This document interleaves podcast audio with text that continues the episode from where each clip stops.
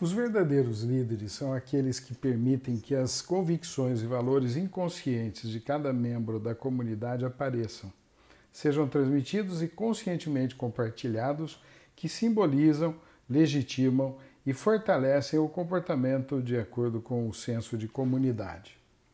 A liderança pode ser construtiva ou destrutiva, dependendo de propósitos e método.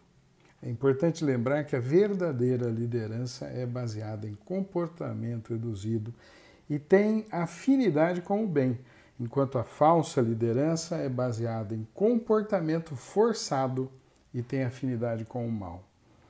A maior responsabilidade de qualquer administrador, quando isso é perguntado, é o exercício da autoridade.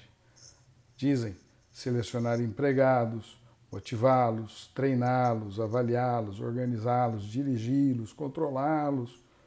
Essa noção é completamente equivocada. Quais são, então, as verdadeiras responsabilidades dos administradores? Basicamente quatro. Vamos ver. A primeira e suprema responsabilidade de quem pretende administrar é administrar a si mesmo sua integridade, seu caráter, sua ética, seu conhecimento, sua sabedoria, seu temperamento, suas palavras e seus atos. Em uma excepcional administração de si mesmo, ninguém está preparado para exercer autoridade, por mais que ela lhe seja dada. Na verdade, quanto maior a autoridade tiver, mais perigoso vai se tornar administração de nós mesmos deveria merecer metade do nosso tempo, 50%, e o melhor de nossa capacidade.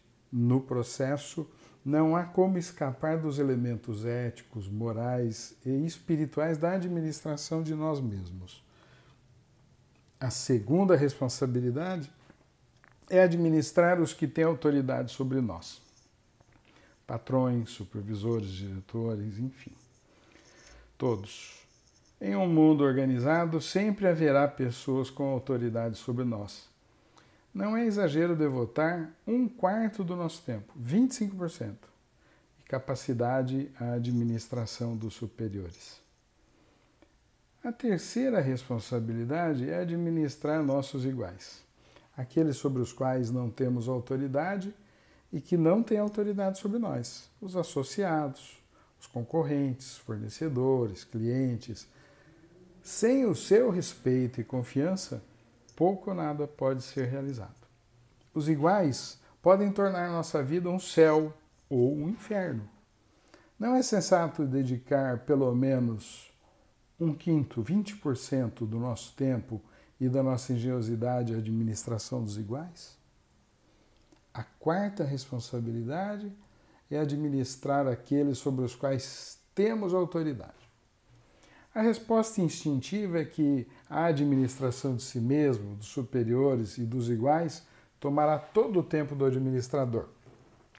Não sobrará tempo para administrar os subordinados.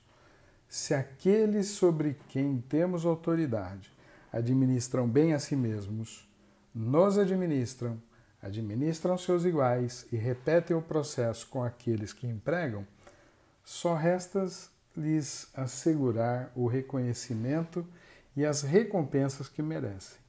Para essa responsabilidade, devemos dedicar 5% do nosso tempo. Surge então uma pergunta óbvia: como é possível administrar patrões, supervisores, colegas, associados, clientes? A resposta é igualmente óbvia não é possível.